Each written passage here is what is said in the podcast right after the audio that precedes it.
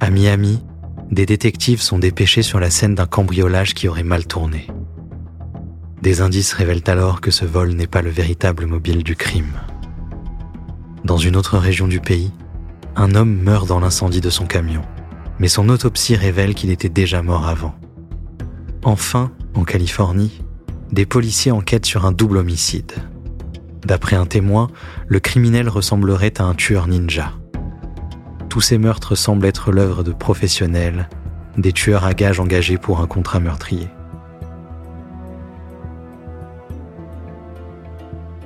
Vous écoutez Quand tuer est un métier, première partie.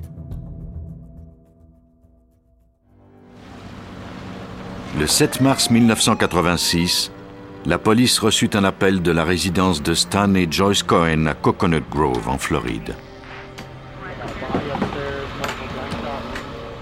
À 5h25 du matin, Joyce avait appelé le service d'urgence pour signaler qu'un intrus était entré chez elle.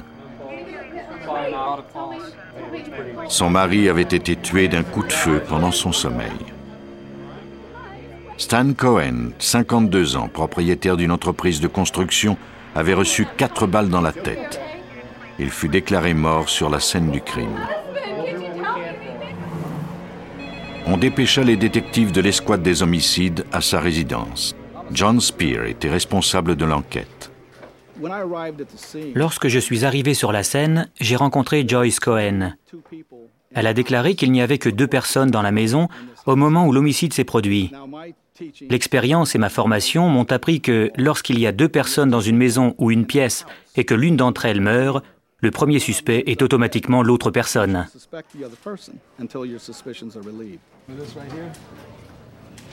Mais la loi ne l'entend pas ainsi. Spear allait devoir se fier aux indices pour découvrir la vérité. Pendant qu'une équipe d'experts examinait la maison des Cohen, Joyce fut emmenée au commissariat. Elle accepta qu'on vérifie la présence éventuelle de résidus de poudre sur ses mains. On prit sa déposition en attendant les résultats de l'analyse. Selon ses déclarations, Stan et elle-même avaient été réveillés par des bruits au rez-de-chaussée. Stan avait saisi son arme et ils étaient descendus voir ce qui causait le bruit.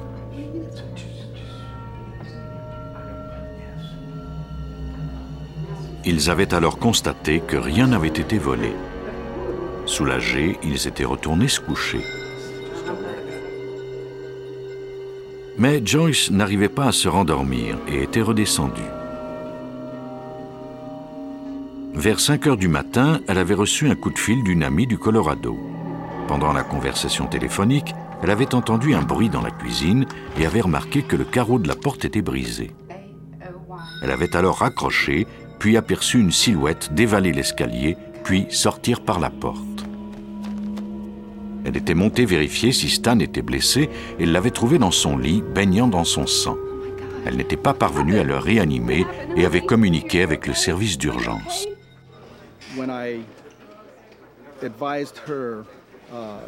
Je lui ai dit que sa version de l'homicide était incohérente et ça l'a agacée. Joyce Cohen exigea que l'équipe d'experts quitte immédiatement sa résidence et obtienne un mandat de perquisition avant d'y revenir. Elle refusait que quiconque ne touche au bien de son mari. Le détective Spear fut intrigué par cette réaction hostile. Elle en savait peut-être plus que ce qu'elle disait.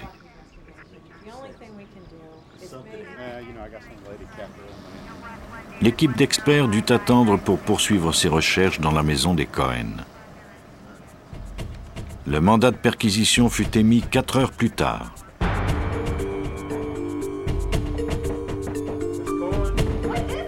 La police présenta le mandat à Joyce Cohen et l'équipe retourna à son enquête.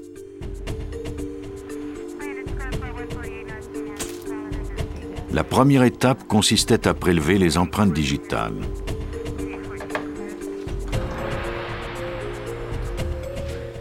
Joyce fut convoquée à nouveau au commissariat pour la suite de son interrogatoire. Les analyses de ses mains étaient terminées et confirmaient qu'elle avait manipulé de la poudre explosive. Joyce Cohen avait une explication pour justifier la présence de poudre. Lorsqu'elle a découvert le corps de son mari mort dans le lit, elle a saisi le corps et un oreiller à plein bras. C'était, selon elle, la raison pour laquelle il y avait ce résidu de poudre sur ses mains. Les enquêteurs poursuivirent leur interrogatoire, mais ils constatèrent bientôt que sa version différait de celle qu'elle avait donnée lors du premier interrogatoire. Elle disait maintenant que quand son ami du Colorado l'avait appelé, il était près de 3 heures du matin et non 5 heures. Cela signifiait qu'il y avait un écart de deux heures entre l'intrusion du voleur et l'appel de Joyce au service d'urgence. Ces petites variantes dans sa déposition pouvaient ne rien vouloir dire ou au contraire faire toute la différence. Il était encore trop tôt pour le savoir. L'équipe recueillait encore des indices. Les policiers découvrirent une arme à feu dans le jardin. L'examen balistique démontra que c'était bien l'arme qui avait tué Stan Cohen. Comme cette arme lui appartenait, l'enquête semblait aboutir à un cul-de-sac. Sauf pour un tout petit indice. Sylvia Romans découvrit un fragment de papier mouchoir coincé juste sous la crosse de l'arme. Quelqu'un avait essuyé l'arme avec ce papier mouchoir. Il y avait donc une nouvelle piste. L'équipe recueillit des échantillons de papier mouchoir partout dans la résidence. Dans la corbeille de la salle de bain au bout du couloir, à l'opposé de la scène du crime, les experts découvrirent un papier mouchoir taché de noir. Il fut envoyé au laboratoire. L'enquête entourant Joyce Cohen n'avait pas permis à la police de Miami de découvrir beaucoup d'indices. Mais un mois après le meurtre de son mari, l'enquête prit soudain une tournure inattendue. Frank Maglione, un cambrioleur notoire dans la région, fut arrêté pour un autre crime. Il disposait d'informations à propos du meurtre de Cohen et voulait faire un marché avec la police. Nous avons appris que deux de ses acolytes et lui avaient participé à cet homicide et qu'ils avaient été payés par Joyce Cohen, l'épouse de Stan Cohen. Maglione connaissait certains détails que seule une personne présente sur les lieux pouvait connaître. Il était évident qu'il disait la vérité. Malgré ses aveux, il n'était pas sûr que Joyce Cohen serait inculpée pour meurtre. Qui le jury allait-il croire? La veuve éplorée ou le criminel de carrière? Spear n'était pas convaincu de disposer de suffisamment d'indices pour obtenir gain de cause. Pendant deux ans, il poursuivit les deux acolytes de Maglione, mais sans succès. Finalement, il fut obligé de baser son accusation sur les aveux de Maglione et les maigres indices recueillis dans la résidence des Cohen. Selon Maglione, Joyce l'avait rencontré, lui et ses deux complices, dans un restaurant pour planifier leur coup. Joyce avait tout prévu. Le but visé était de donner l'impression qu'il s'agissait d'un cambriolage qui avait mal tourné. Il devait arriver à la maison entre 2 et 3 heures du matin et utiliser l'arme de Stan pour le tuer. Un détail dans la version de Maglione intrigua la police.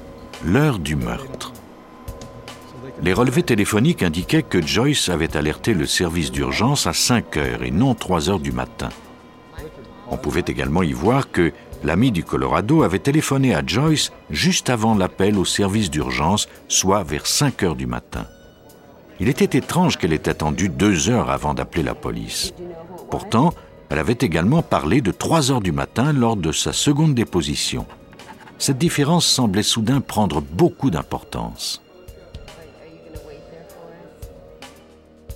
Les détectives soupçonnaient Joyce d'avoir attendu tout ce temps pour se créer un alibi ils poursuivirent leur enquête.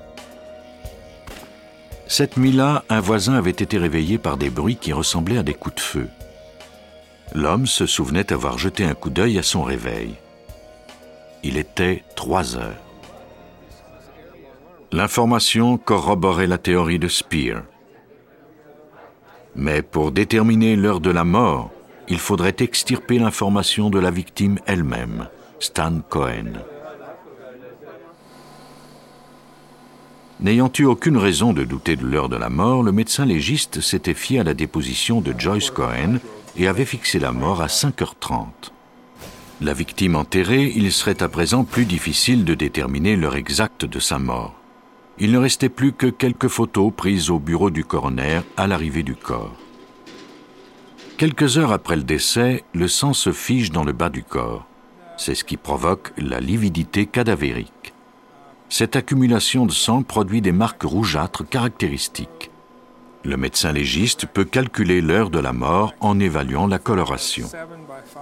Le médecin légiste de la poursuite apporta les photos originales en cours. La lividité était apparente. La victime avait bien été tuée vers 3 heures du matin et Joyce avait attendu deux heures avant d'appeler la police, ce qui démontrait qu'elle avait fait partie du complot pour tuer son mari. Le témoignage de Maglione avait remis en question l'heure de la mort. Les photos de l'autopsie confirmaient ses déclarations. Les analyses du papier mouchoir démontraient l'implication de Joyce Cohen dans le meurtre de son mari. Maglione et ses deux complices étaient arrivés chez les Cohen à l'heure convenue. Joyce s'était réveillé et les avait fait entrer. Il savait déjà où se trouvait l'arme de Stanley. Ils se rendirent dans sa chambre.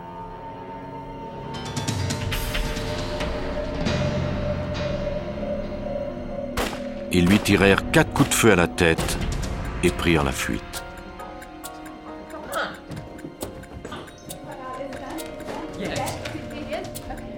Dans leur course, ils laissèrent tomber l'arme à feu.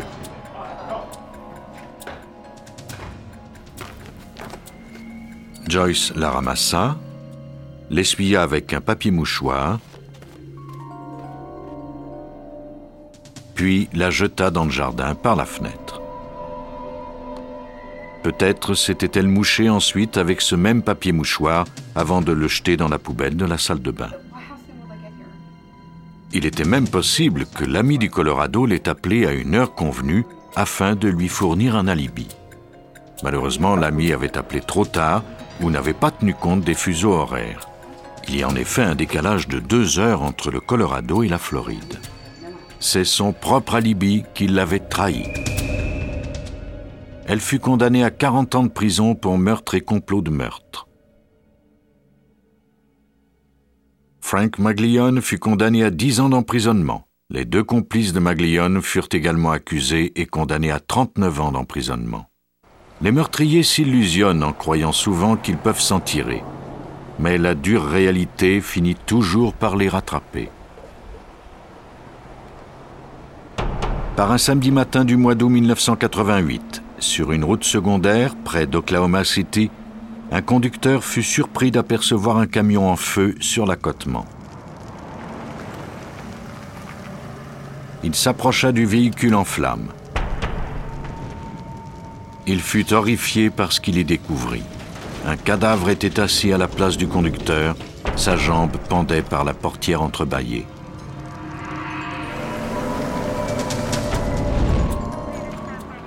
Après que les pompiers eurent éteint l'incendie, les policiers firent le bilan de la scène. Le véhicule était complètement détruit et un homme était mort.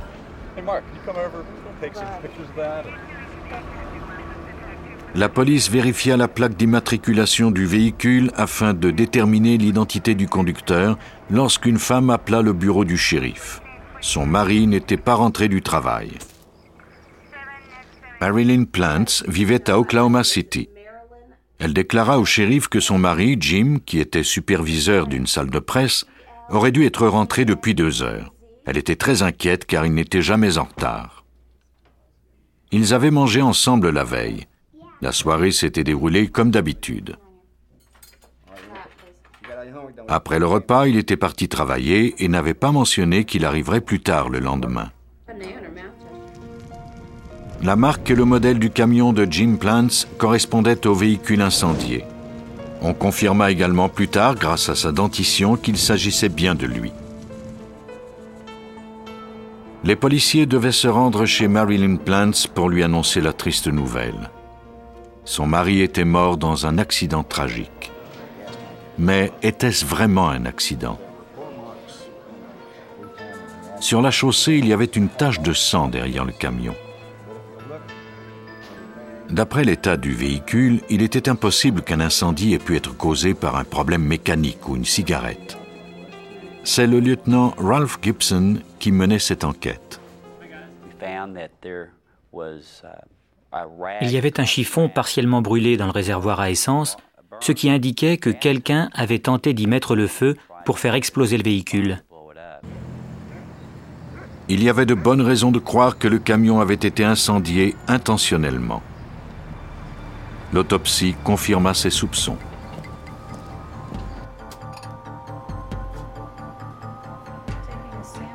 Jim Plants avait subi un traumatisme à la tête et ses avant-bras étaient cassés. Le camion n'était pas entré en collision.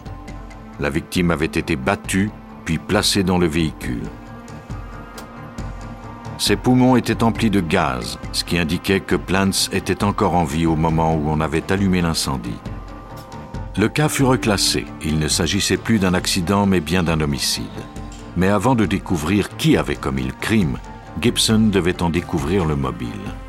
L'employeur de Plants déclara qu'il venait tout juste d'augmenter sa prime d'assurance vie de 50 000 à 290 000 dollars. Plants avait également une autre prime d'assurance de 20 000 dollars. Mort, il valait plus de 300 000 dollars. La bénéficiaire de l'assurance était Marilyn Plants, l'épouse de la victime. Il semblait peu probable que cette jeune mère ait pu ainsi battre son mari presque à mort et le hisser ensuite dans son camion toute seule. Les enquêteurs lui posèrent les questions d'usage à propos de leur mariage, de leur situation financière et des ennemis éventuels de son mari. Elle répondit à leurs questions machinalement. Elle ne fit mention ni d'un mobile ni d'ennemis éventuels.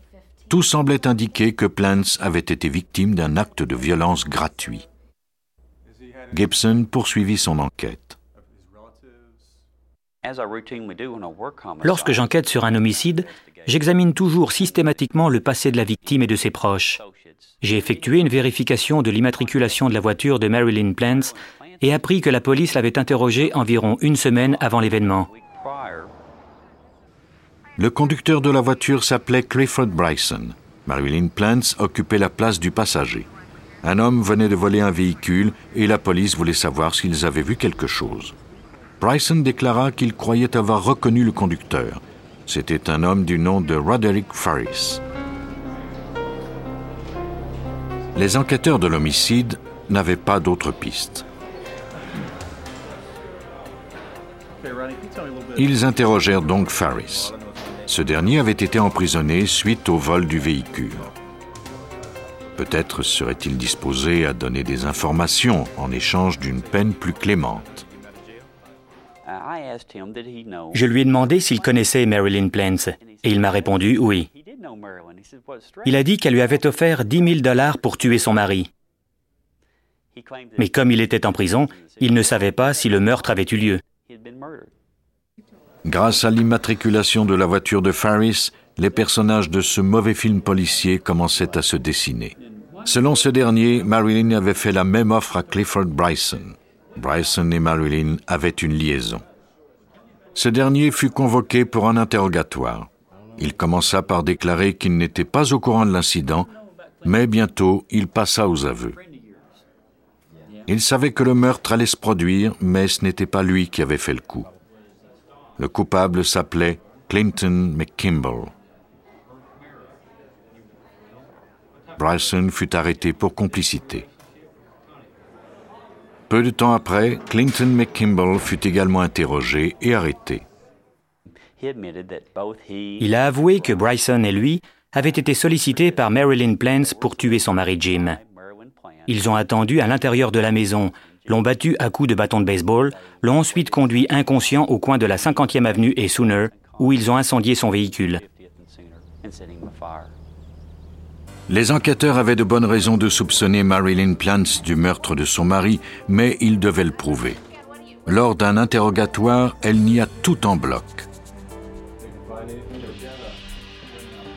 On fit émettre un mandat de perquisition pour fouiller sa résidence, la présumée scène du crime. Il y avait un tapis qui semblait tout neuf. Il recouvrait une moquette tachée par endroits et décolorée à d'autres endroits. Ils découpèrent la moquette qui semblait imprégnée de sang. Ils recueillirent des échantillons pour les envoyer au laboratoire. Il y avait également de fines gouttelettes sur les rideaux et les murs.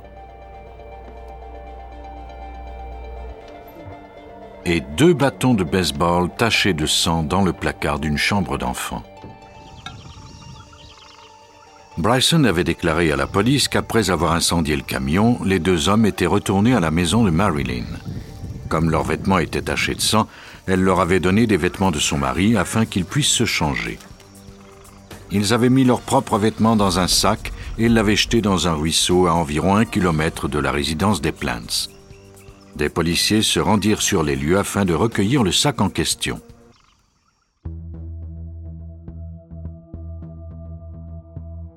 Vous venez d'écouter Police Scientifique. Si vous avez aimé ce podcast, vous pouvez vous abonner sur votre plateforme de podcast préférée et suivre Initial Studio sur les réseaux sociaux. Cet épisode a été écrit par Steve Zorn et il a été réalisé par Suzanne Mann. Police Scientifique est un podcast coproduit par Initial Studio et New Dominion Pictures, adapté de la série documentaire audiovisuelle New Detectives, produite par New Dominion Pictures. Production exécutive du podcast, Initial Studio. Production éditoriale, Sarah Koskiewicz et Astrid Verdun, assistée de Sidonie Cotier. Montage, Johanna Lalonde. Avec la voix de Benjamin Septemours.